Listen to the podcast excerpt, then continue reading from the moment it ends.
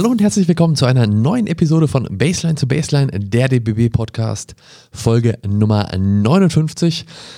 Eine Woche verspätet, wir haben ja gesagt, zwei Wochen Rhythmus, äh, jetzt sind es drei geworden, aber wir sind wieder für euch da und natürlich auch der Lukas. So ist das, Moritz. Grüß dich. Ähm, eine Ach. Woche Verspätung kann man in dem Fall, glaube ich, verkraften. Ähm, wir haben heute ein Thema äh, am Start, auf das sich das Warten gelohnt hat. Es geht nämlich heute ein, um einen Bereich im Basketball, der in den letzten Jahren stetig äh, weiterentwickelt wurde, sich weiterentwickelt hat äh, und dem natürlich eine ganz besondere Relevanz zuteil wird. Es geht heute um die Arbeit an der Basis, die Arbeit mit den kleinsten Basketballbegeisterten da draußen und denen, die vielleicht noch gar nicht wissen, dass sie Basketball ganz nice finden. Genau, Mini-Basketball. Ja, viele von uns haben äh, wahrscheinlich auch äh, so angefangen zu spielen.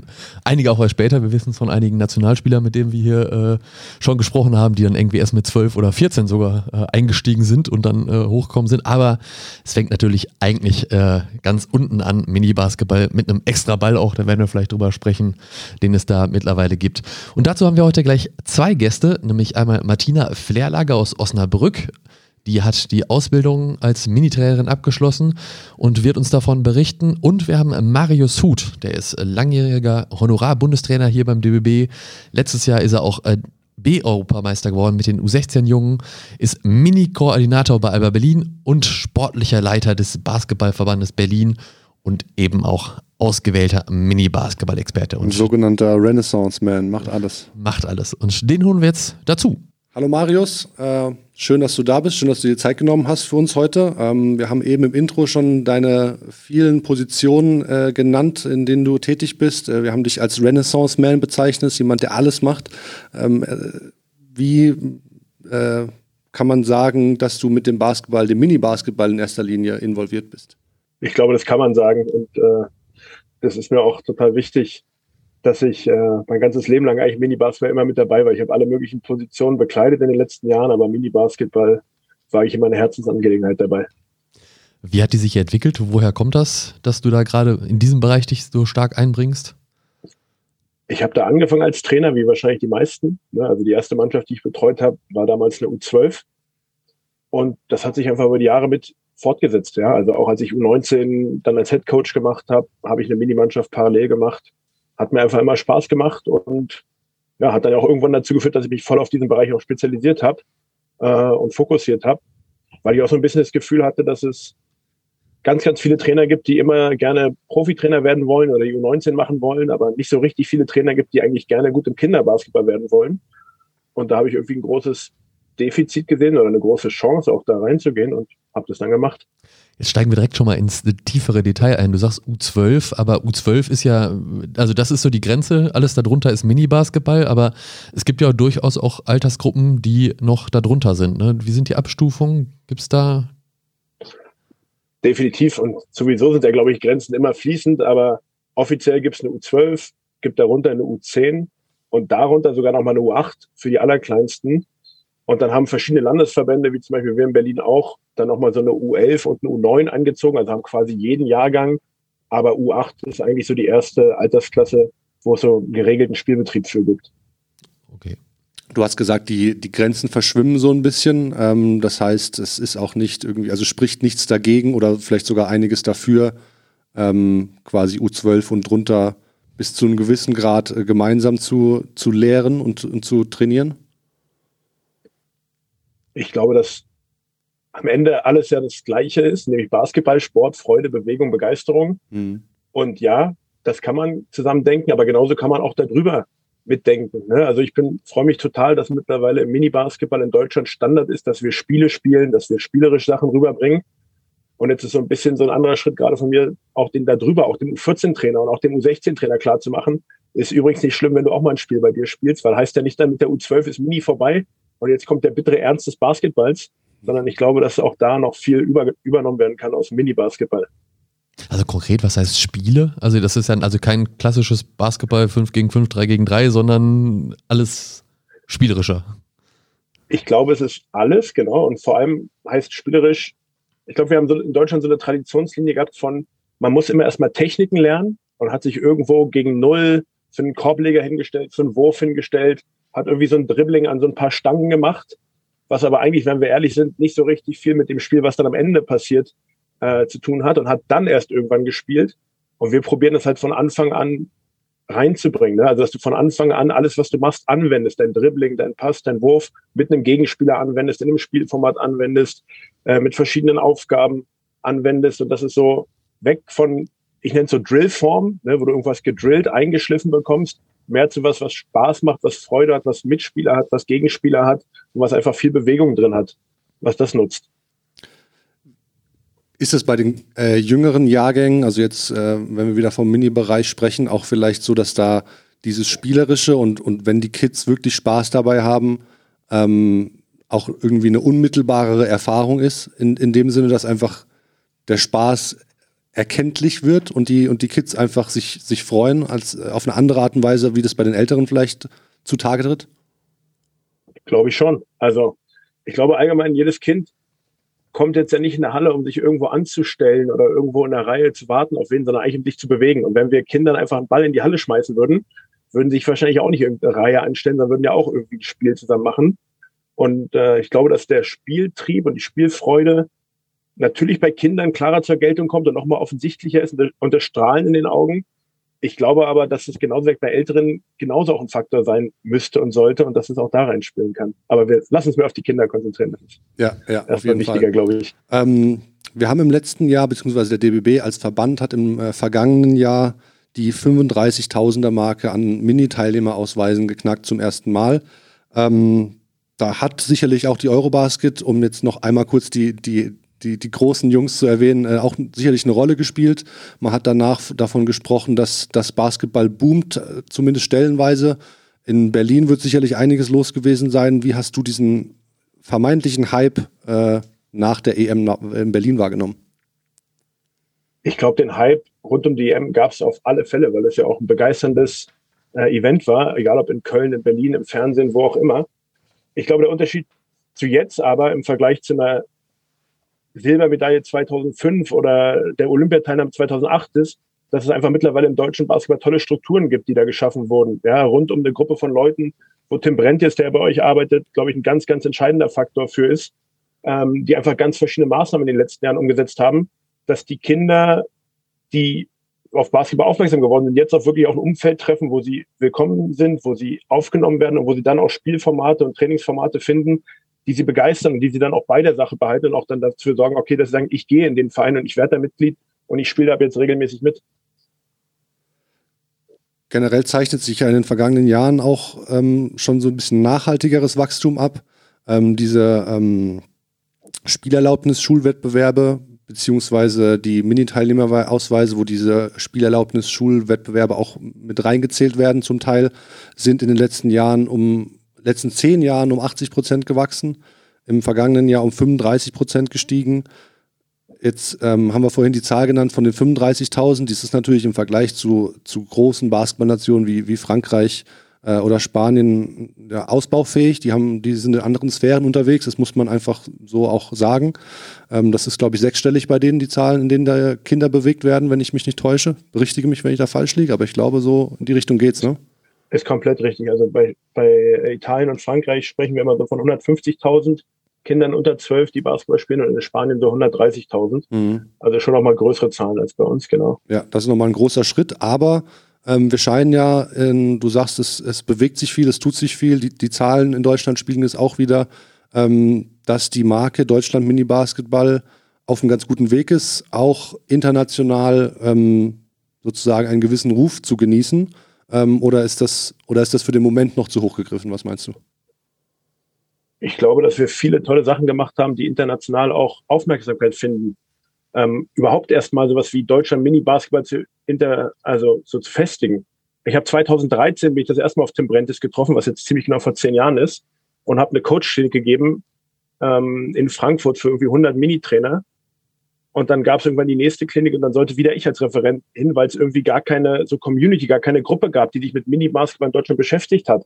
Und ich glaube, das haben wir vor allem geschafft, dass es mittlerweile durch die Mini-Trainer-Offensive, die man ganz oben nennen kann, ähm, Leute gibt, die überhaupt für diesen Bereich ausgebildet sind, ne? die Ahnung haben, was passiert denn überhaupt mit Kindern. Weil ein normaler Trainer in seiner normalen Trainerlizenz, wenn er zur A-Lizenz hochgeht, die ich ja auch gemacht habe, da kommt der Kinderbasketball so, so, gut wie gar nicht vor. Du lernst, wie spielt man gegen Zone, wie spielt man Pick and Roll mhm. und so Zeug, was alles auch total wichtig ist, aber was dir für die Arbeit mit Kindern gar nicht hilft. Ne? Und das ist einfach seitdem gestärkt worden. Es kam jetzt noch das Mini-Trainer-Zertifikat dazu, so eine Kurzausbildung für Mini-Trainer, die einfach dafür sorgt, dass es jetzt Übungsleiter gibt, die wirklich auch wissen, was man mit Kindern machen muss und nicht einfach nur irgendwelche, jetzt gar nicht böse gemeint, aber irgendwelche Spieler, die mal in ihrer Landesliga, Oberliga gespielt haben und dann quasi genau die gleichen Übungen, die sie in ihrem Oberliga-Herrentraining gemacht haben, dann mit den Kindern machen. Ja, dass mhm. das nicht funktioniert, ist, glaube ich, ist, glaube ich, jedem klar. Und da gibt's halt jetzt ein Wissen, es wurde eine Online-Plattform aufgebaut mit Videos, die dir zeigen, es gibt Kliniks, die du dir angucken kannst. Es gibt einfach ein Wissen, was dir zeigt,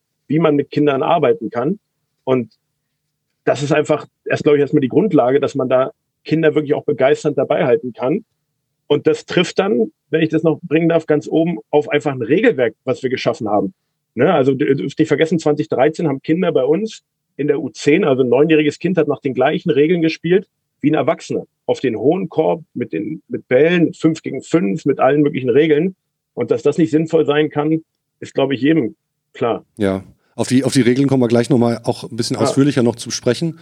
Ähm, ja. Aber wir haben vorhin die, die Zahlen aus Frankreich und aus Spanien genannt und du hast jetzt die Community angesprochen gibt, also gibt es auch eine Community quasi oder anders gefragt, gibt es Schnittstellen zu, zu diesen Ländern, wo es eben auf einem anderen Niveau schon angelangt ist, die, die Entwicklung des Mini-Basketballs? Schaut man sich da auch ab, wie es da funktioniert hat und überträgt das auf unsere ähm, Situation oder wie ist da der Austausch international? Auf alle Fälle haben wir auch ins Ausland geguckt, um zu lernen. Ne, zum einen, dass Experten von uns dahin gefahren sich das anschauen Andersrum laden wir aber auch in der Mini-Trainer-Offensive jedes Jahr einen Experten aus dem Ausland ein. Also wir hatten Gäste aus Italien, aus Frankreich, jetzt den Sergio Lara, der gerade mhm. bei uns war von iCoach Kids. Also jedes Jahr kommt da jemand zu uns und erzählt unseren Mini-Trainern was zur Geschichte, zu den Regeln, zu den Strukturen, was auch immer, was in ihrem Land quasi Mini-Basketball groß macht. Und ich glaube, das hilft extrem, dass man nicht nur in seinem eigenen ja, Topf die ganze Zeit rumkocht, sondern dass man auch mal von außen Sachen da reinholt das hat uns extrem weitergebracht. Was, was, was sind da, kannst du konkrete Beispiele nennen, was, was ihr da so reingeholt habt, was, was euch auch irgendwie, wo ihr vielleicht schon gemerkt habt, das hilft? Und am Anfang vor allem die Regeln. Also das, das ist für mich einer der Hauptpunkte und in den Regeln nochmal spezieller, und da kommen wir vielleicht gleich auch nochmal zu, die tieferen Körbe, die einfach mhm. der Schlüssel dazu sind, dass Kinder Erfolg haben können. Und als wir mit den Spaniern im Austausch waren, und wir denen gesagt haben, dass wir auf hohe Körbe spielen, die haben uns angeguckt, wie als wären wir total verrückt, geisteskrank, weiß nicht was, weil das gar nicht vorstellbar war für die, dass wir unsere kleinen Kinder auf die hohen Körbe werfen lassen und äh, hoffen, dass die dann ab und an mal treffen. Ja, und äh, dass dann irgendwelche Handballergebnisse rauskommen. Schon, also ja. das, das kann man auf alle Fälle nehmen. Ist auch schon komisch, dass das in Deutschland so lange gedauert hat mit den Körben. Ne? Also ich, ich habe das, glaube ich, an anderer Stelle schon mal hier in dem Podcast erzählt. Äh, ich habe das glaube ich, passt sogar auch 2013 war ich in Israel, hat es gerade angefangen, habe da irgendwo in so einem Kibbutz am See Genezareth so ein Jugendbasketballspiel gesehen und die Körbe waren eben tiefer und habe da auch gedacht so, äh, ja, das sieht technisch viel besser aus. Warum wird das eigentlich nicht schon länger gemacht? Warum habe ich als Mini da nicht so gespielt? Weil das ein ganz anderer Spielfluss war. Natürlich für die viel erfolgreicher, für die Kids. Ne? Also warum hat das denn so lange gedauert hier? Ich weiß es nicht, weil eigentlich jeder, der es sieht, wird dir sofort zustimmen, dem, was du gerade gesagt hast in deinem Erlebnis. Und ich war ja auch in Turnieren, wenn du in den Norden fährst nach Dänemark, da war es. Wenn du in den Osten fährst nach Polen, da habe ich auf tiefere Körbe gespielt. Wenn du in den Süden nach Italien, Spanien fährst, Standard. Wenn du in den Westen rüber fährst nach Frankreich, Belgien, Standard. Nur bei uns nicht. Und man muss dazu auch sagen, auch wir mussten hier ziemlich so Gedenk Denkmauern niederreißen, weil Leute gesagt haben, nee, in meiner Jugend gab es das doch auch nicht, dann geht das doch auch so weiter. Der Klassiker, also ich glaube, man, man, musste vor allem erstmal gegen Strukturen kämpfen. Und, und bürokratische Hürden, ne? Bürokratisch, Ex die Städte, die da. Exakt. Weil jeder, der das sieht, ja, der wird sofort sagen, tiefere Körbe für die Kleinsten zum Einstieg macht nur Sinn, damit vor allem jeder Erfolg haben kann. Ne? Das allertalentierteste, das beste Kind wird immer den Korb treffen, aber wir wollen ja eine breite Masse erstmal dazu bringen mhm. und auch Neueinsteiger dazu bringen. Und die müssen ja aus einem Training nach Hause gehen mit dem Gefühl, ey, ich kann den Korb treffen. Ja. Ne? Also wirkt. Ja. Ist eigentlich jedem total klar und trotzdem wild und lustig, wie schwierig das war, das am Ende dann einzuführen. Ist es, ist es denn jetzt komplett eingeführt? Weil es ist ja auch eine, also ihr habt jetzt die Bürokratie, die Strukturen angesprochen, es ist ja auch eine finanzielle Frage, weil eigentlich ja neue Korbanlagen für die Bundesrepublik gekauft werden müssen in irgendeiner Form. Wie ist denn der Stand gerade? Das ist korrekt. Also es ist Regel seit 2019. Da haben ja alle Landesverbände gemeinsam diese neuen Regeln beschlossen. Aber Regel heißt noch nicht, dass es auch gleich umgesetzt wird, weil natürlich mhm. die Körbe müssen dafür erst umgerüstet werden. Und das geht in einigen, ja, bei uns zum Beispiel in Berlin sind das Bezirke, die jeweils einzeln entscheiden, wie die Hallen ausgestattet werden. Das geht in einigen Bezirken bei uns schneller, mhm. in anderen dauert es länger. Wir haben gerade eine Umfrage gemacht und wir wissen, dass bei uns in Berlin mittlerweile 78 Prozent der Minispiele oh. auf tiefere Körbe gespielt werden, also vier von fünf. Das ist noch nicht, dass wir sagen können, yes, wir haben es jetzt überall, aber das ist ein ziemlich guter Schritt und ich hoffe, wenn wir uns in drei, vier Jahren nochmal über Mini-Basketball unterhalten, dass wir dann sagen können, yo, in Berlin äh, haben es alle und ich glaube, das ist auch ein bisschen stellvertretend für ganz Deutschland. Du hast Regionen, da läuft es und da haben wir es, Regionen, da haben wir es noch nicht und ich hoffe auch da in drei, vier Jahren können wir sagen, yo, da können wir einen Haken hintermachen und das ist eigentlich jetzt Standard, dass das passiert einherging ja mit diesen niedrigen Körben, oder ich weiß nicht, ob es einherging, aber so ein bisschen gefühlt parallel auch die Einführung von so einem neuen Spielball, mit, äh, dem Mini-Basketball, Größe 4. Das ist wahrscheinlich ähnlich wichtig gewesen, ne? dass du nicht so ein schweres Spielgerät hast, sondern auch der halt zu mehr Erfolgen führt. Genau, den haben wir uns zum Beispiel, wenn wir wieder über internationalen Transfer sprechen, den haben wir von Maurizio aus Italien. Das ist da so der Mini-Gott, der da im Prinzip so die ganze Easy Basket-Idee, was ja ein weiteres Projekt ist, ähm, umgesetzt hat und der nutzt quasi diese Bälle flächendeckend in Klassenstufe 3. Ja, und da haben wir auch gesagt, okay, für die Allerjüngsten, also dieser Viererball, den du beschrieben hast, der ist halt wirklich für so Einsteigerkinder, sieben, acht Jahre, ist der super, weil der ist leicht, der springt leicht, der tut nicht weh, man kann sich nicht so ja, verletzen, wenn man den irgendwie abkriegt. Der ist für die Einstiegskinder super. Den Fünferball, den wir dann danach für die anderen Altersklassen haben, den gab es ja zum Glück schon ein bisschen länger in Deutschland, den haben wir zum, immerhin schon gehabt. Ne, aber genau, dieser neue Viererball war einfach auch eine super Ergänzung dazu noch. Stimmt, mit dem Fünfer habe ich ja, haben, haben wir früher auch schon gespielt, ja. Ich, genau. ich erinnere mich Immerhin, zurück. Wenigstens eine Sache, genau. Ja. Sag mal eine kurze Begriffsbestimmung, weil die jetzt so gefallen sind. Also iCoach Kids ist schon einmal gefallen, da kam irgendwie was her und dieses Easy Basket. Kannst du beides mal kurz eben erläutern, was das ist? Kann ich. Easy Basket ist quasi die Idee aus Italien, ein nochmal vereinfachtes Basketballspiel die Italiener nutzen das, um an die Schulen zu gehen, in die dritten Klassen reinzugehen. Das ist mit diesem leichteren Ball auf tiefere Körbe und die Regeln sind massiv vereinfacht. Das heißt, keiner guckt genau auf Schrittfehler. Ne? Es geht nur darum, dass du irgendwann mal irgendwie dribbelst. Die Foulregel ist massiv vereinfacht, weil quasi schon die Berührung an sich ein Foul ist. Ja, und es macht es einfach so leicht, dass kein Lehrer oder Erzieher in der Schule mehr Angst davor hat, das anzuwenden, weil das ist ja oft die Ängste, die so von, mhm. von Lehrern kommen, oh Gott, Basketball ist so kompliziert, das können wir an der Schule nicht machen. Und ich glaube, wir alle wissen, dass wenn wir Basketball verbreitern wollen, dann müssen wir an die Schulen ähm, rangehen. Also das ist quasi Easy Basket. Äh, und Age Coach Kids ist einfach ähm, ein Projekt entstanden in England, an der Leeds Universität, was im Prinzip darum geht, wie man kindgerecht Training macht, worum es eigentlich im Kindertraining geht. Regeln für Trainer, Regeln für Eltern, worauf kommt es eigentlich an, wer sind eigentlich die Kinder und einfach so Wissen auf einer, auf einer Plattform verbreitert für jeden, der dafür äh, Interesse hat. Du hast jetzt die Mini-Trainer-Offensive ja vorhin schon angerissen. Das äh, gibt es seit 2015, wenn ich da richtig informiert bin, und ist auch nicht nur vom DBB, sondern ist auch der Ausbildungsfonds von BBL Pro A und Pro B, also die erste und zweite Ligen sind da mit drin. Ähm, wie hat sich dieses, ist das so gestartet und ist ein Programm, was da so weitergeführt wird? Hat sich das weiterentwickelt und wie viele haben da schon dran teilgenommen jetzt? Hast du da Zahlen? Wäre natürlich ideal, wenn ich die genauen Zahlen habe. Ne? Ich habe ungefähre Zahlen. Ich kann dir sagen, dass wie du es beschrieben hast, das ist von DBB und dem Ausbildungsfonds zusammen entstanden mit einigen Trainern. Und es ging im ersten Jahr damals nur mit acht Trainern los. Ne? Und das Tolle davon ist, dass von diesen acht Trainern mittlerweile sehr viele selber Experten sind, selber Referenten sind und auch noch im Mini-Basketball aktiv sind.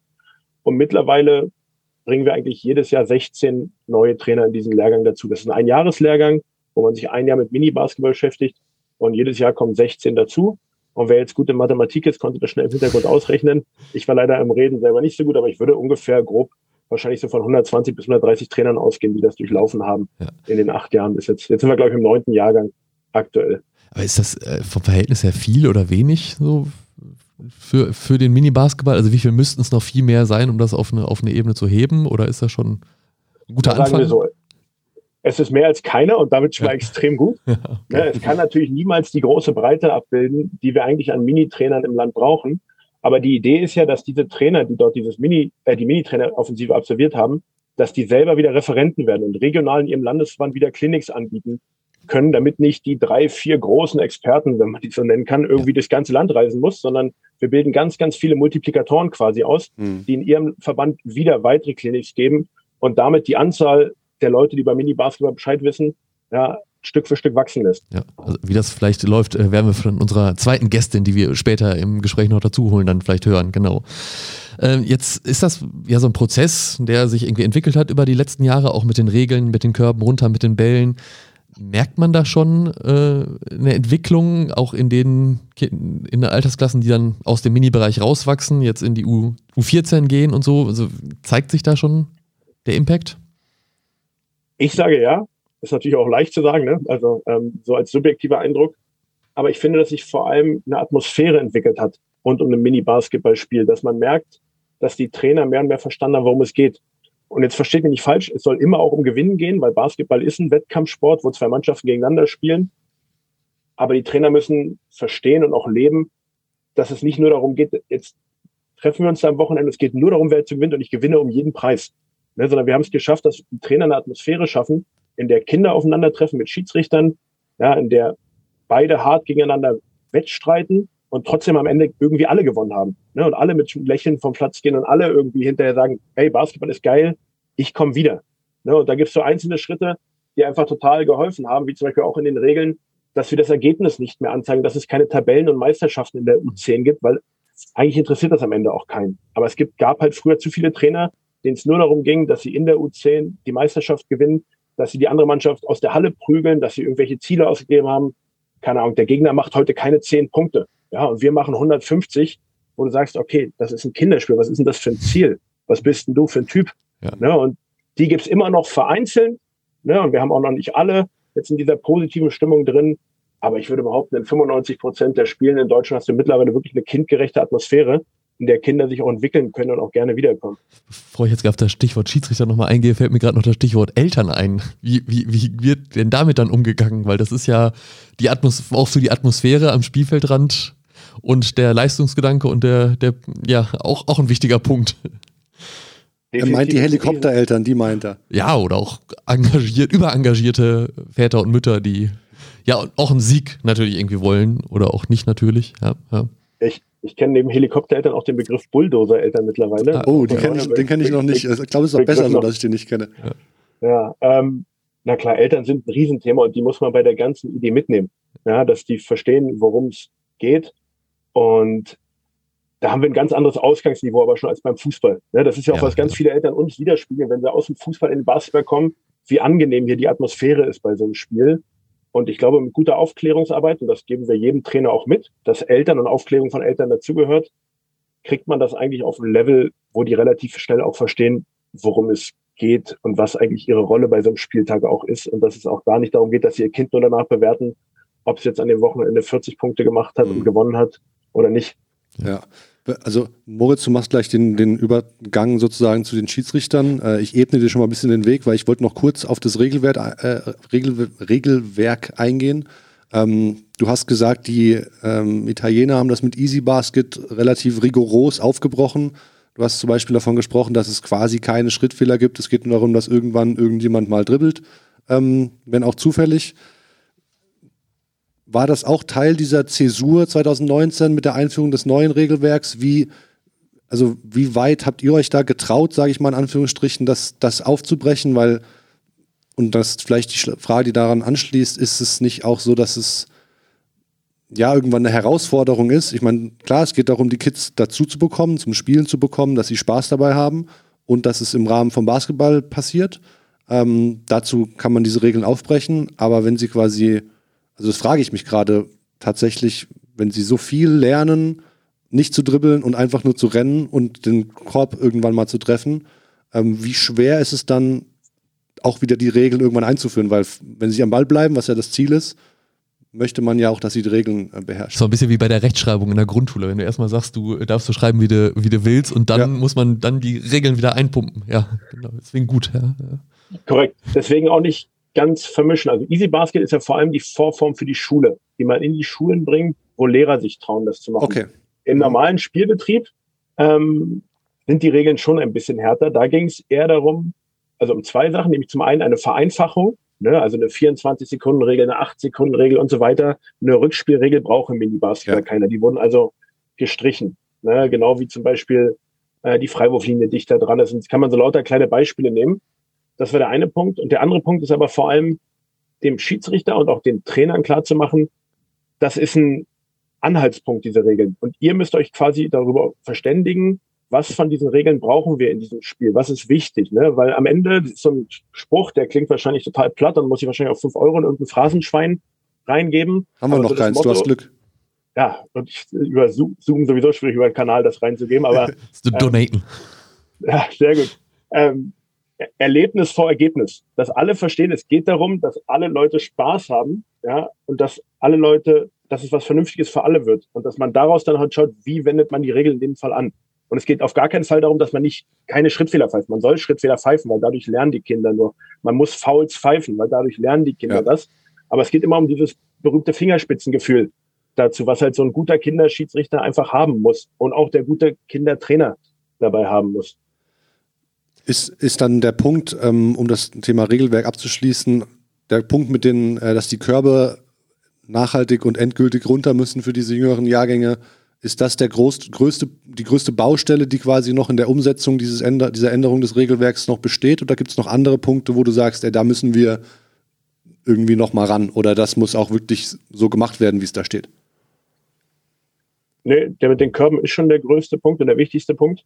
Ich würde eigentlich gerne eine Regel irgendwann wieder abschaffen, nämlich die Regel, dass wir ja vorschreiben, dass jedes Kind spielen muss und jedes Kind auch aussetzen muss. Also es werden quasi die Einsätze der Kinder in den acht Abschnitten, die es gibt, werden mitgeschrieben. Und jedes Kind muss mindestens zweimal spielen und jedes Kind darf maximal sechsmal spielen und muss auch mal auf der Bank sitzen.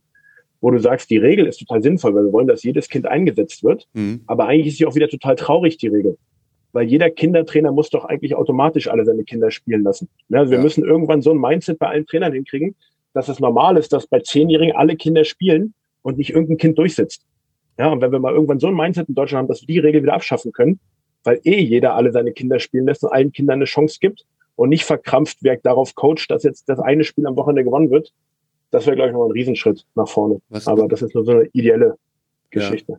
Was, was ich so raushöre aus dem generellen Regelwerk und wie man so der, der Ansatz ist, um, um Mini-Basketball auch irgendwie in, in das Land zu tragen, ist, ähm, dass man sagt, wir haben diese Regeln, aber wir sagen nicht, hier kommt jeden Sonntag um 12 fällt der Hammer und wenn die Regeln nicht befolgt werden, ähm, dann gibt es die und die Konsequenzen, sondern ihr wollt eigentlich eher ähm, erzielen, dass die Leute sich Gedanken machen darum, wie es sinnvoll ist für die Kids und selber ein Teil davon werden, der darüber nachdenkt und das Ganze irgendwie im Kleinschrittigen entwickelt. Ist das eine richtige Wahrnehmung von mir?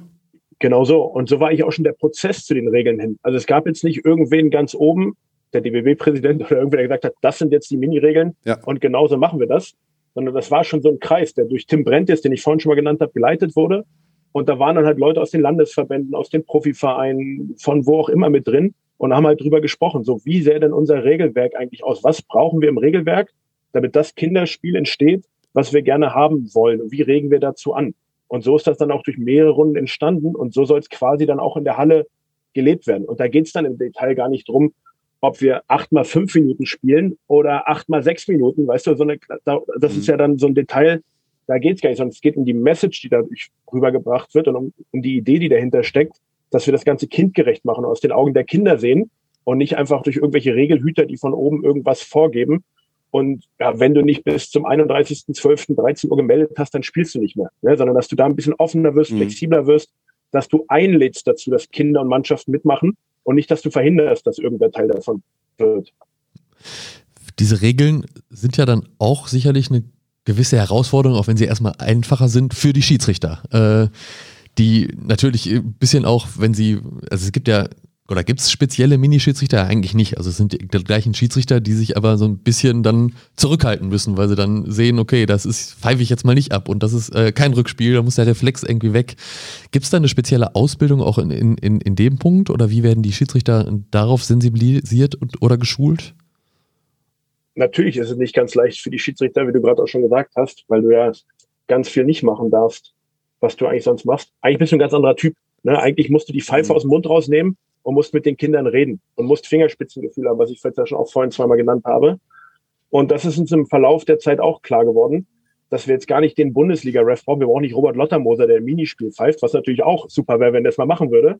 Aber eigentlich suchen wir einen anderen Typus und der muss gar nicht diese ewig lange Schiedsrichterausbildung durchlaufen. Und deswegen sind wir gerade dabei, so als nächsten Schritt draufzupacken, ja, dass wir so einen Spielbegleiter, nennen wir das, entwickeln, der quasi leichter reinkommt in die Lizenz für Mini-Basketball und auch nur für diesen Bereich ausgebildet wird, der aber speziell halt geschult wird in solchen Sachen Kommunikation, nimm die Pfeife aus dem Mund und rede mit den Kindern, ja, sprich vorher mit den Trainern, sorg für eine gute Atmosphäre, achte auf die drei, vier Sachen, die wirklich wichtig sind und ähm, ja, quasi da jemand leicht reinzubringen in ein Aufgabenwerk, was ein ganz anderes ist als das von einem Bundesliga-Schiedsrichter.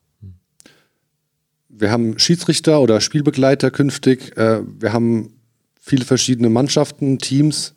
Ähm, fehlt eigentlich nur noch der geregelte Spielbetrieb, oder? Also in Berlin gibt es ja diese Grundschulwoche. Ähm, wie ist das, wie sieht das sonst in Deutschland aus? Ist es überhaupt sinnvoll, einem, so einem, einer bundesweiten Liga, einer, einer Bundesminiliga, jetzt mal ganz weit gesponnen, nachzustreben? Oder wie, wie siehst du dir das Thema Spielbetrieb in Bezug auf Minibasketball? Ich glaube, im Thema Spielbetrieb haben wir einen richtig großen Flickenteppich. Also der ist überall in jedem Landesverband anders. Ich glaube, was für alle wichtig ist, Kinder müssen viel spielen. Also es muss viele Angebote geben übers Jahr. Es gibt mhm. Landesverbände, da haben Mannschaften nur sechs Spiele im ganzen Jahr. Das ist viel zu wenig. Fahrtwege müssen kurz sein. Ne, also man darf nicht, die Bundesliga, die du angesprochen hast, ja. die darf es nicht geben. Also kein U12-Team darf regelmäßig aus Berlin nach Braunschweig, Hamburg, Göttingen, sonst irgendwo fahren, sondern das muss mal ein Highlight sein. Man kann mal zum Turnier nach Göttingen fahren, was ja auch ein super tolles Turnier im Juni ist, aber der Standard muss der regionale kurze Weg sein. Und er muss eigentlich auch mehr hin zu so Spielfesten. Also du fährst nicht für ein Spiel irgendwo hin, sondern da treffen sich in der Halle, wenn dies zulässt, gleich vier, fünf, sechs, sieben Mannschaften und spielen da gleich mehrere Spiele in verschiedenen Spielformen gegeneinander. Da kann dann auch mal das normale Spiel auf ein 3x3, auf irgendwas anderes treffen. Hm. Und du kannst da einfach mitmachen. Und du kannst auch als Team teilnehmen, wenn an dem Wochenende vier Kinder auf Klassenfahrt sind und du hast nur vier.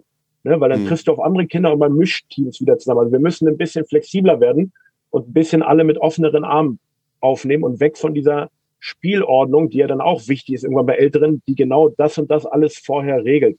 Ne? Also kurze Wege mit Turnierformen, wo viele Spieler aufeinandertreffen, wo man flexibel teilnehmen kann, wo man übrigens auch, wenn man zu 14 ist, ne? ich habe als Coach 14 Kinder und es können alle am Wochenende, wo ich nicht sagen muss, boah, ihr vier dürft jetzt nicht mitspielen am Wochenende, sondern ich nehme einfach alle 14 mit, weil wir es vor Ort regeln können über Turnierform, über Spielform und wo einfach eine positive Atmosphäre ist. Ja, das ist, glaube ich, so das Format, was mir vorschweben. Würde. Bevor wir jetzt gleich äh, zu unserer zweiten Gästin übergehen, die äh, schon auch im Call wartet und sich das alles angehört hat, du hast jetzt gerade noch das Stichwort 3x3 gesagt. Ich meine, das ist, ja, haben wir auch oft genug hier schon drüber gesprochen, eine neue Spielform, äh, die es hier gibt. Ist das was, was speziell auch im, im Mini-Basketball schon mal mit implementiert wird, dass da auch dann auf einen Korb 3 gegen 3 gespielt wird oder ist das situationsbedingt? Wird ja überhaupt, kann es auch mal sein, dass 4 gegen 4, 6 gegen 6 oder so oder ist das ist. Ich kenne bis jetzt keinen Spielbetrieb, wo das geregelt drin ist, ne? aber es sollte auf alle Fälle, kann auf alle Fälle ein Teil sein, weil wir sowieso im Kinderbasketball weniger Spieler haben. Also wir spielen auch nicht 5 gegen 5, wir spielen normalerweise 4 gegen 4 oder in der U8 sogar nur 3 gegen 3. Ja. Und das 28 Meter lange Feld ist eh auch zu lang äh, mhm. für die Kinder. Ne? Von daher ist der, die 3x3-Spielform da schon schade, dass du relativ schnell wieder äh, im Angriff bist und gar nicht so weit rennen musst. Ich glaube, es sollte auf gar keinen Fall den normalen Spielbetrieb ersetzen, ja. aber es kann ihn sehr gut ergänzen und kann, glaube ich, ein toller Baustein sein, ja, gerade so bei flexiblen Mannschaftsgrößen Ideen und Formate zu entwickeln, wo einfach beides aufeinander trifft. Und da kann man mal in den Fußball schauen, weil der Fußball da im Kinderfußball in den letzten Jahren tolle Schritte gemacht hat, genau so unterschiedliche Spielerzahlen und Spielformen miteinander zu kombinieren. Ja. Ähm, Marius, das wäre es an, erster, an dieser Stelle erstmal äh, von, von deiner Seite. Wir danken dir viel, äh, also wir danken dir herzlich für deine Einblicke und ähm, holen dich gleich am Ende nochmal dazu. Ähm, dann kannst du auch noch was loswerden, wenn du noch was hast, äh, was dir auf der Seele brennt und du in die Welt des Mini-Basketballs tragen möchtest. Ähm, an der Stelle holen wir jetzt aber erstmal die Erfahrungen aus erster Hand aus der Minitrainer-Offensive. Ähm, wir haben, Moritz hat schon gesagt, Martina ähm, im Call. Äh, Martina, schön, dass du da bist. Ja, hallo, vielen Dank für die Einladung. Bevor wir jetzt gleich in die, in die MTO, in die Mini-Trainer-Offensive eintauchen, ähm, eine generelle Frage. Wie siehst du den Mini-Basketball in Deutschland aus deiner persönlichen Sicht? Also meine Perspektive auf Mini-Basketball ist, dass es unfassbares Potenzial gibt. Es gibt super, super viele Kinder, die Spaß haben, sich zu bewegen. Ähm, und Mini-Basketball bietet eine Plattform als eine Sportart. Es gibt natürlich super viele andere Sportarten, aber ich denke, wir haben so viel Potenzial und können so viele Kinder mit Basketball bewegen, was wir noch längst nicht ausgeschöpft haben. Und wir sind auf einem guten Weg, würde ich sagen. Aber ich denke, wenn wir weiterhin den Spaß an der Bewegung in den Vordergrund stellen, jetzt auch besonders durch Mini-Basketball und die neuen Regeln, von denen Marius ja schon gesprochen hat, ähm, können wir, können wir richtig durchstarten. Hast du eigentlich auch Selbsterfahrung? Also hast du auch mit Mini-Basketball selbst angefangen und dann den Weg über Spielerin oder dann irgendwann Trainerin gewählt? Oder? Nee, leider nicht. Bei mir gab es noch keine Mini-Basketball-Regeln. Ähm, früher war das noch, genauso wie Marius schon gesagt hatte, das, was mein Coach quasi in seinem eigenen Training gemacht hat, wurde dann auch mit mir gemacht. Äh, ich bin trotzdem, würde ich sagen, eine ganz ordentliche Basketballerin geworden, aber ich weiß nicht, ob ich immer so viel Spaß hatte im Training. Wenn es dann mal zu anstrengend war, zu viel laufen. Vielleicht stand ich auch sehr oft in der Schlange, das kann, da gehe ich stark von aus. Äh, aber ich würde würd trotzdem sagen, dass früher auch seinen Charme hatte, aber ich stelle mir schon oft vor, wie es wäre, wenn ich jetzt mit Basketball anfangen würde, weil ich glaube, dann hätte ich noch mehr Spaß am ja. Sport. Ähm, genau. Vielleicht, bevor wir noch weiter, weiter eintauchen, stell dich vielleicht noch einmal kurz vor. Ähm, Martina bist du, du äh, bist, bist, aus, bist aus Osnabrück, Basketballerin mit Herz, äh, mit Leib und Seele. Vielleicht kannst du noch ein bisschen was erzählen, wie so dein Werdegang auch war ähm, und, und was du mit dem Basketball im Basketball, wie du ihm verbandelt bist. Ja, ich habe selber äh, in Quakenbrück damals mit Basketball angefangen. Ähm, mein, meine Vorbilder haben bei den Adler Dragons gespielt, damals noch ein, ein, ein Verein, ein Club in der ersten Bundesliga. Äh, dann, als ich noch in Quakenbrück war, sind sie zurück in die, in die Pro B gefallen, beziehungsweise jetzt in der Pro A. Ich bin dann nach Oldenburg gegangen, habe dort gearbeitet äh, für den Bürgerfelder Turnerbund. Ich habe auch ein bisschen für die Baskets gemacht, äh, besonders Schul-AGs. Äh, ja, und in Quakenbrück damals, wie das so ist, man hat ein Miniteam übernommen mit mit meinem damaligen Damencoach zusammen. Und äh, so bin ich da so ein bisschen reingerutscht. Und seitdem bin ich mit Herz dabei und jetzt aktuell in Osnabrück beim Osnabrücker Sportclub und habe äh, hier den Mini-Bereich aufgebaut, eine Grundschulliga eingeführt und arbeite mit vielen tollen Kollegen hier und äh, schaffe eine Plattform für Mini-Basketball hier in Osnabrück. War dann deine eigene Erfahrung vielleicht auch so ein bisschen so der Auslöser, bei der MTO teilzunehmen? Oder äh, wie kam die Motivation dazu? tatsächlich ähm, hat ein Kollege in Oldenburg auch die MTO gemacht und ähm, der hat mich dann empfohlen und ich bin auch äh, für den Niedersächsischen Basketballverband tätig. Und in dem Jahr habe ich tatsächlich meine C-Lizenz gemacht und da kam ich auf Andreas Schede zu sprechen. Und Andreas ist ja auch einer der äh, großen Vertreter des Mini-Basketballs, ähm, den aus Göttingen. Und er hat dann gesagt, Martina, du musst das unbedingt machen. Äh, das wird dich weiterbringen. Und dann habe ich mich beworben im ersten, äh, im ersten Durchgang ähm, das war, glaube ich, Jahrgang 4 oder Jahrgang 5. Und da bin ich leider nicht angenommen worden, weil ich denke, es gab viel Konkurrenz. Und da habe ich es nochmal probiert und dann habe ich tatsächlich Oldenburg dann ein Jahr lang in der Mini-Trainer-Offensive vertreten. Es scheint ja, ja, schon auch eine gewisse Auswahl da zu sein. Wie ist denn überhaupt dieser Weg dahin? Kannst du das mal kurz beschreiben? Also wie kann man sich irgendwo werben? Muss man äh, von jemand vorgeschlagen werden, dass man diese MTO machen kann? Äh, wenn jetzt jemand Interesse hat und zuhört, an wen wendet er sich? Also letztendlich kann man sich einfach bewerben. Das ist ein super einfaches Bewerbungsverfahren. Letztendlich muss man ein Video aufnehmen. Ich glaube, das musste eine Minute lang sein und einen Bewerbungsbogen ausfüllen, was man bis jetzt so gemacht hat, für welchen Verein man arbeitet. Und einer, äh, der dann auch zum, zu den Auswahlkriterien was sagen kann, ist wahrscheinlich Tim Brentjes. Aber wenn ich das kurz zusammenfassen würde, würde ich sagen, dass es viel um weiße Flecken auf der Landkarte geht. Sprich, es wird schon geschaut, gibt es viele Minitrainer-Absolventen oder Minitrainer-Offensiven-Absolventen im, in der Region Osnabrück, dann versuchen die natürlich erst andere Regionen abzudecken, um diese Ausbilder, diese Multiplikatoren in, nach Deutschland äh, zu tragen oder überall nach Deutschland zu tragen und nicht nur geballt, meinetwegen jetzt Berlin oder jetzt hier zum Beispiel in Osnabrück bin ich die Einzige. In Oldenburg wird es noch jemanden geben, dass man schaut, dass überall die, die Landkarte bedeckt ist mit Minitrainern. Und das wäre wahrscheinlich das Hauptauswahlkriterium. Sind bei euch die Körbe denn schon alle unten? Oder äh, zumindest? Ja, okay. Also tatsächlich. Das Und das war auch schon, als ich hier angefangen habe vor anderthalb Jahren. Da bin ich auch ziemlich dankbar, dass ich da nicht noch äh, mich drum kümmern musste. Da musstest du nicht mehr ran. Sehr gut. Ähm, nimm uns, du hast uns jetzt so ein bisschen durch den Bewerbungsprozess geführt. Ähm, nimm uns vielleicht ein bisschen mit in die Ausbildung selbst. Also was also worin besteht die Ausbildung vielleicht erstmal generell? Wie ist sie eingeteilt? Ähm, wie funktioniert das? Also die Ausbildung ist ziemlich praxisnah. Ähm, das Tolle daran ist, dass, wie ich ja schon gesagt hatte, kommen Trainer oder kommen Trainerstudenten aus ganz Deutschland zusammen. Und man trifft sich immer meistens von Donnerstag bis Sonntag ähm, in einer Stadt, die auch dann quasi die Kinder stellt für die Praxiseinheiten. Und dann kommen Experten wie zum Beispiel auch Marius dazu oder Andreas Schede, wie ich schon erwähnt hatte, oder andere ähm, Experten und Expertinnen aus dem Bereich Mini-Basketball, die vielleicht selber auch die MTO absolviert haben oder sich, äh, also sich eine gewisse Expertise angeeignet haben. Von denen bekommt man dann Feedback, wenn man zum Beispiel eine Praxiseinheit in der Halle hat, dann kriegt man ein Thema zusammen mit jemand anderem, führt eine Trainingseinheit durch oder eine Schule geht zum Beispiel und dann hat man gewisse Supervisor oder Expertinnen und Experten, die einem dann Feedback geben. Und das ist auch das Besondere, finde ich, an dieser Ausbildung, dass man so viel Feedback bekommt und Feedback annehmen kann, wenn man das dann möchte. Äh, man muss sich da komplett drauf einlassen. Also man muss auch eine gewisse Änderungsmotivation haben und auch sagen, okay, man muss an sich arbeiten.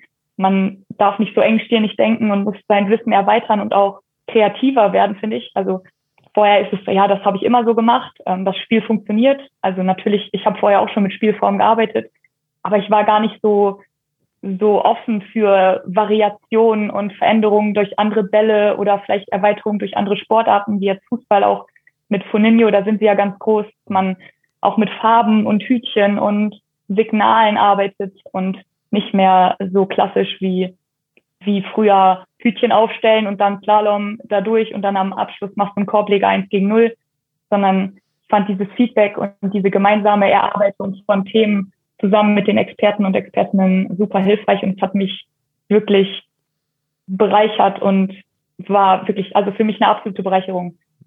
Sind wahrscheinlich ziemlich viele Punkte, die dich bereichert haben, aber wenn du jetzt so zwei speziell hervorheben müsstest, was sind da die wichtigsten Dinge, die du jetzt für dich als, als Coach mitgenommen hast aus der Ausbildung? Dass für mich das Kind im Mittelpunkt steht, ist, glaube ich, eine Sache. Vorher war, habe ich immer gesagt, ja, ich bin der Coach der U12. Ähm, ich würde jetzt sagen, die, die Kinder kommen gerne zu mir, einfach weil sie super viel Spaß haben sie aber auch gleichzeitig offen und ehrlich sagen können, wenn sie auf irgendwas keine Lust haben, dann sage ich nicht, wir ziehen das jetzt trotzdem durch, sondern sage ich so, ja, dann schlag doch was vor. Also, dass ich viel offener geworden bin.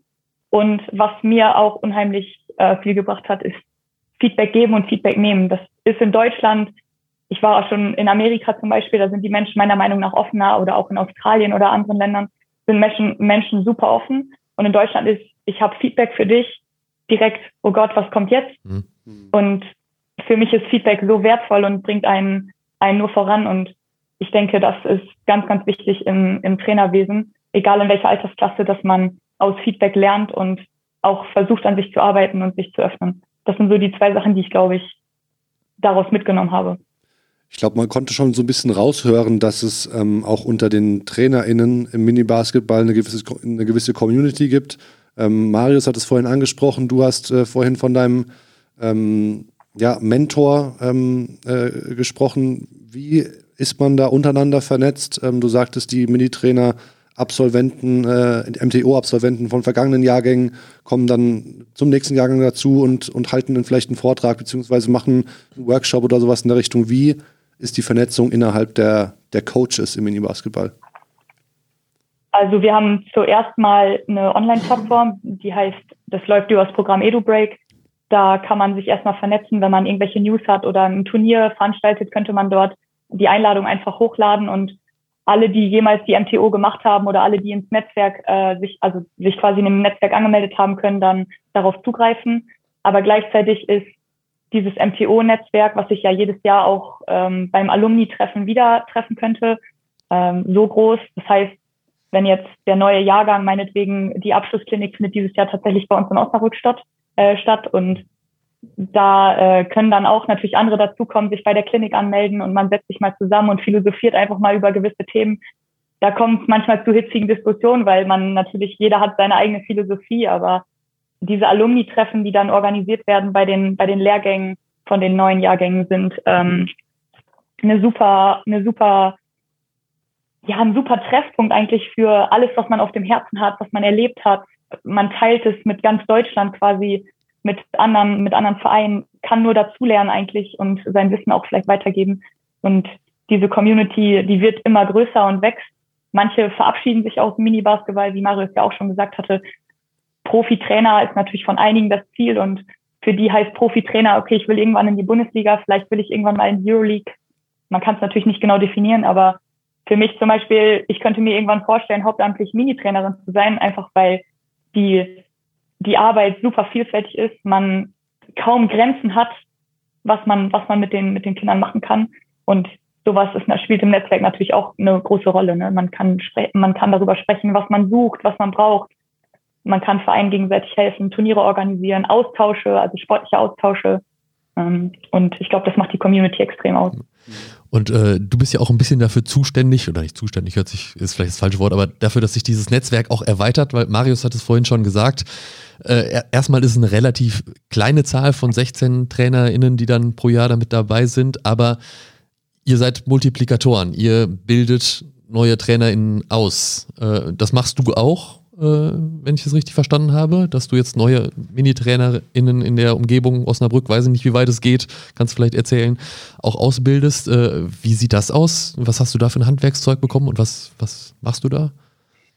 Ja, zum einen gibt es das Modul Arbeit mit Co-Trainer und Co-Trainerin. Ähm, das gehört auch zur Mini-Trainer-Offensive dazu. Ähm, ich habe natürlich immer an meiner Seite hier junge, äh, junge Sportlerinnen und Sportler, die selber im Basketball aktiv sind, die aber auch an der Seitenlinie stehen möchten. Und die nehme ich natürlich an die Hand, hole sie ab dort, wo sie sind, erarbeite mit ihnen Trainingsinhalte, diskutiere mit ihnen, was man als nächstes machen kann, aber greife ihnen auch unter die Arme, beziehungsweise schmeiße sie auch manchmal ins kalte Wasser, dass sie dann selber mein Training leiten müssen ähm, und dann gibt es dann Feedback von meiner Seite. Ähm, wir, wir unterhalten uns darüber, warum sie oder er dann genau das gemacht hat in der Situation. Und gleichzeitig kann ich natürlich auch als Absolventin das Mini-Trainer-Zertifikat anbieten. Auch das wurde ja schon vorgestellt. Und ähm, ich habe das jetzt Ende letzten Jahres mit einem anderen MTOler aus, äh, aus Mondorf gemacht, ähm, der dann aus der Nähe von Köln-Bonn hierher gekommen ist, um das mit mir einen Tag zu machen. Und wir haben, glaube ich, 16 oder 15 Trainerinnen hier, Trainerinnen und Trainer ausgebildet, die dann ihre Expertise im Bereich Mini-Basketball, kindgerechtes Athletiktraining ähm, und solche, solche Themen dann erweitert haben. Und zusätzlich arbeite ich noch für den Niedersächsischen Basketballverband. Das äh, mache ich jetzt seit 2020 im Sommer. Ähm, da, wir haben im Corona-Sommer, im ersten Corona-Sommer angefangen, eine Rookie-Trainer-Ausbildung äh, einzuführen als erster Landesverband. Und das ist so ein, der erste Teil ist so ein bisschen wie eine Co-Trainer-Ausbildung. Der zweite Teil ist so ein bisschen, dass man auch eigenverantwortlich dann ein Team übernehmen kann. Und anschließend könnte man dann die C-Lizenz machen. Also wir haben diesen D-Trainer-Lehrgang komplett rausgenommen aus unserem Programm und bilden quasi Rookie-Trainer aus. Das kann man machen ab 14. Und da ist natürlich Mini-Basketball und praxisnahe äh, Themen ähm, super präsent. Und dort gebe ich definitiv auch meine Expertise weiter, lerne aber auch von denen dazu, ne, die dann quasi selber von jemand anderem im Mini-Bereich trainiert wurden, wenn man mit 14, 15 die Ausbildung macht. Da lernt man immer neue Spielideen dazu oder man hat sich irgendwo was anderes angeschaut. Aber so versuchen wir im NBV dann Mini-Basketball auch zusammen mit Andreas Schede dann weiterzugeben. Wenn jetzt jemand Interesse bekommen hat, äh, an, der, an der MTO teilzunehmen, ähm, du hast auf jeden Fall die, die Werbetrommel gerührt, glaube ich. Äh, man, man, merkt, dass du da wirklich mit Herzblut dabei bist und, und das äh, aus Leidenschaft und, und in voller, ja, auch einfach weiterempfehlen äh, kannst, glaube ich, besten Gewissens. Ähm, über ein Bewerbungsverfahren haben wir jetzt vorhin schon gesprochen. Ähm, was, was glaubst du, was man, was man braucht, um Minitrainerin zu werden?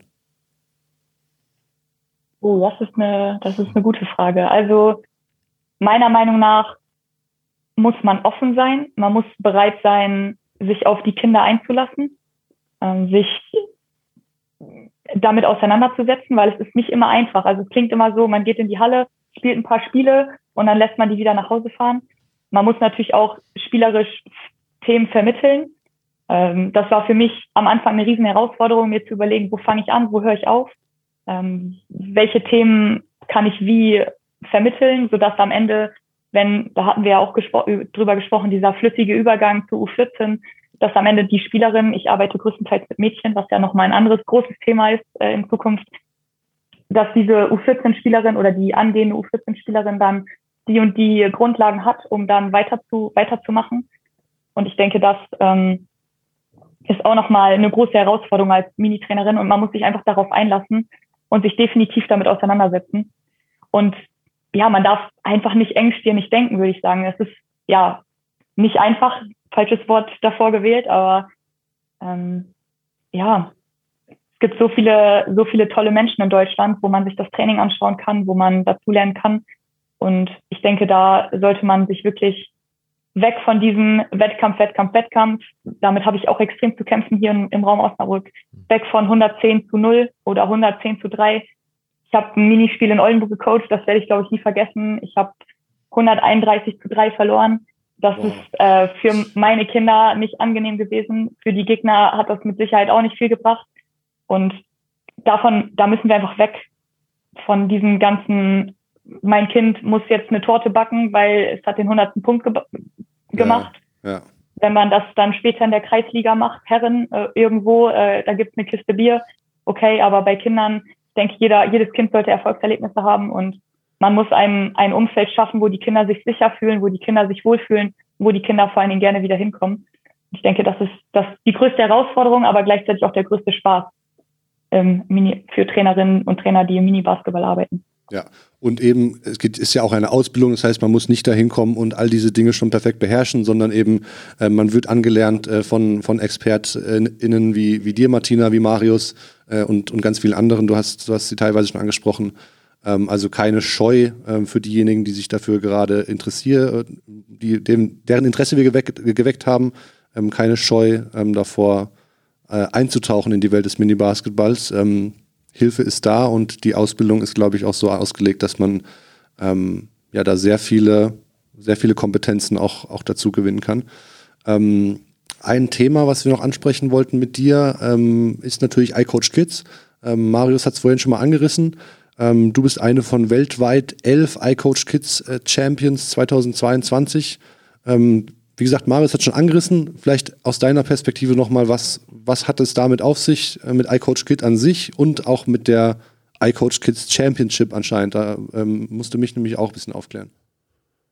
Ja, gerne. Also, wie Marius schon gesagt hatte, ist das eine globale Bewegung ähm, von äh, Sergio aus äh, von der Leeds University in, in äh, England und ihm war es, glaube ich, wichtig und auch ein Grund, warum er das ins Leben gerufen hat, ist, dass wie ich schon gesagt hatte, dieser sichere Ort, Sport zu machen, diesen Spaß an der Bewegung, dass wir als Trainerinnen und Trainer, egal in welcher Sportart, unsere Leidenschaft für den Sport weitergeben und den Kindern zeigen, warum es so wertvoll ist, Sport zu machen und was einem es auch fürs Leben bringt. Und die haben sich die Arbeit gemacht, quasi zehn goldene Regeln, diesen sogenannten iCoach Kids Pledge aufzustellen. Ähm, ich werde nicht alle Regeln aufzählen, aber eine davon ist natürlich, dass das Training kindzentriert ist. Also nicht ich bin quasi der Gott und die Kinder müssen genau das machen, was ich sage. Und wenn das nicht passiert, dann bestrafen wir die Kinder, sondern ähm, das Kind muss sich wohlfühlen. Man muss auch sich Fehler eingestehen als Trainerin und Trainer. Ähm, und es geht vor allen Dingen darum, dass einfach jeder Spaß hat, es inklusiv ist, jeder sich bewegen kann und wir möglichst viele Kinder erreichen. Und wie du schon gesagt hattest, ich bin iCoach Kids Champion geworden. Sehr überraschend. Ich habe damit tatsächlich nicht gerechnet. Ähm, es haben Kinder und Eltern mich quasi online bei dieser Plattform angemeldet. Ganz, ganz viele Fragen. Also ich habe mir den Fragenkatalog danach mal angeschaut, ganz, ganz viele Fragen beantwortet über mich, über mein Training, über die Kinder, die zu mir ins Training kommen. Und da haben sie quasi alle Regeln so ein bisschen abgefragt, ne? wie, wie mache wie mach ich das? Und das haben die Eltern dann beantwortet anscheinend. Äh, muss ja, muss ja so passiert sein. Mhm und haben Fotos eingeschickt von Turnieren, von Spielen, wie ich mit den Kindern interagiere, was sie für Aufgaben bekommen. Zum Beispiel bei mir gibt es kein klassisches, klassisches Warm-up, es gibt keine Korblegerkreisel oder sowas, sondern ich spiele einfach ein Minispiel und dann haben die Gegner meistens Lust mitzuspielen und dann spielen wir halt in der ganzen Halle ein, Fänger, ein Fangspiel. Ähm, was natürlich dann auch auf dem Foto ganz cool aussieht, wenn dann mhm. Gegner zusammen irgendwie ja miteinander spielen und dann holt man holt man ganz viele ab und jeder kann mitspielen. Nur wenn man muss ja in Deutschland immer einen Spielerpass beantragen. Und bei mir ist das so, wenn ein Kind zum Training kommt und ich frage, hast du Lust, Lust am Wochenende mitzuspielen, dann kriegt das Kind einen Spielerpass und spielt am Wochenende schon mit. Mhm. Also, dass ich quasi jeden aufnehme. Und ich glaube, da haben die Eltern sich dann die Mühe gemacht und mich da in den Topf geworfen. Und dann war ich äh, bei der Altcoach Kids Konferenz in Frankfurt. Im November war die, glaube ich. Äh, Korrigiere mich, Marius, wenn ich falsch liege. Aber Daumen hoch von ihm. ähm, ich äh, wurde dann da, wurde dieses Video gezeigt und auf einmal kam da mein Bild und ich war völlig überrascht und äh, habe mich sehr gefreut. Das ist eine super Ehre für mich und zeigt auch, dass ich ja irgendwie meine Leidenschaft anscheinend weitergegeben habe und die Kinder ganz glücklich mit mir sind, wahrscheinlich. Ja. Sehr cool. Das heißt, es ist eine, eine internationale Auszeichnung? Ja. Elf, ja. elf äh, Coaches äh, weltweit wurden quasi online Aus, gewählt. Egal welcher Sportart. Also da ist ja. von äh, einer ja, von Basketball über Fußball, aber auch seltenere Sportarten ähm, wie Kamoji oder so, solche Sportarten, die machen da auch mit. Also es kann wirklich jeder Trainer der Welt, der irgendwas mit Kindern macht, äh, kann da in den Topf, im Topf landen und diese Auszeichnung bekommen. Und ja, eine Basketballtrainerin war dann dieses Jahr, beziehungsweise letztes Jahr dann dabei mit mir. Ja, dann auf jeden Fall dazu nochmal herzlichen Glückwunsch. Man, ja. man sieht dir auf jeden Fall an, wie, wie sehr dich das äh, freut. Das, das scheint eine, eine wahrhaftige Freude zu sein. Das, das ist cool. Ja, auf jeden Fall. Vielen Dank. Das ist auch für mich eine totale Ehre. Ja, das ist auch eine so schöne Anerkennung der Arbeit, dann auch von, von den Eltern von drumherum. Ja. Definitiv, ja. ja. Dann ähm, zum, zum Abschluss würde ich gern, äh, das hatte ich ja vorhin schon dem Marius angedroht, dass er noch mal ran muss, ähm, noch, noch eine Frage an euch beide gemeinsam stellen, die ihr, die ihr beide beantworten sollt. Ähm, was sind eure größten Wünsche für die Zukunft äh, des Mini-Basketballs in Deutschland? Ganz weit gefasste Frage. Könnt ihr alles sagen? Ja, ich fange mal, ich würde mal anfangen. Ähm, also Wunsch eins ist natürlich, noch mehr Kinder zu bewegen. Ihr hattet die Zahl mit 35.000 äh, genannt, ähm, wo mit Sicherheit Tim Brentjes und die ganze Community mit, mit uns als MTO-Lern und Experten und Expertinnen eine große Arbeit geleistet haben. Und da ist natürlich das ganz große Ziel, noch mehr Minis zu bewegen, noch mehr Kinder in die Halle zu bekommen. Je breiter das Fundament, die Graswurzelarbeit, desto größer kann die Spitze irgendwann werden, desto mehr Nationalmannschaftsathletinnen und Athleten schaffen wir, vielleicht schaffen noch mehr Spielerinnen und Spieler auf die internationale Ebene.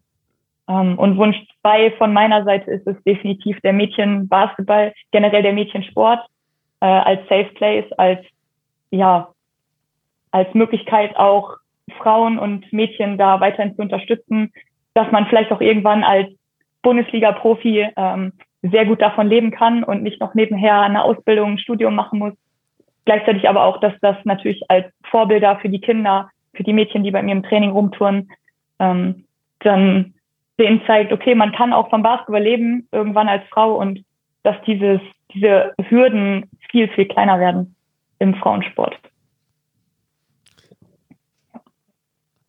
Ja, also nach zwei so tollen Wünschen äh, muss ich da noch einen draufsetzen oder gleichziehen. Ich werde mich da nicht wiederholen.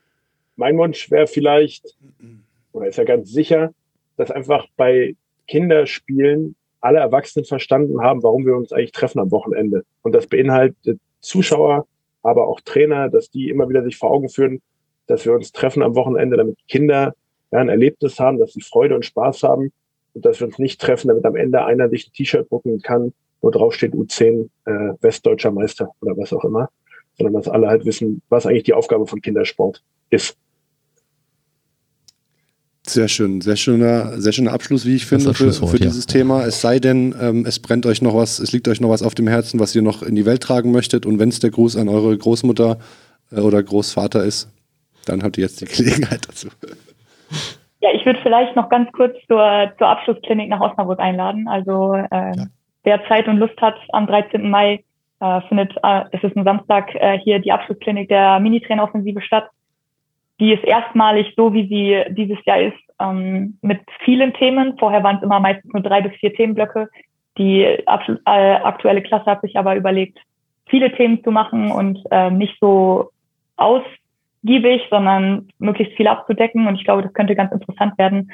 Und da möchte ich natürlich jeden und jede von euch äh, nach Osnabrück einladen und ähm, ja, vielleicht sich dann auch das erste Mal oder häufiger mal mit Mini-Basketball zu beschäftigen. Also ist die Einladung tatsächlich auch so offen? Kann da jeder Trainer, Trainerin Interessierte hinkommen? Muss man sich irgendwo anmelden? Äh genau, wenn man, wenn man Mini-Trainer-Offensive bei Google eingibt, kommt die Internetseite vom, vom DBB und da steht meistens hier und das ist unterstrichen und verlinkt und da klickt man drauf und dann kann man online seinen Namen äh, eingeben und ich glaube Adresse und E-Mail noch und dann ist man quasi angemeldet. Also es ist gratis und für jeden öffentlich. Wollte ich schon, ich wollte das schon immer mal sagen, packen wir in die Show Notes. gut, denken wir gleich dran, ja.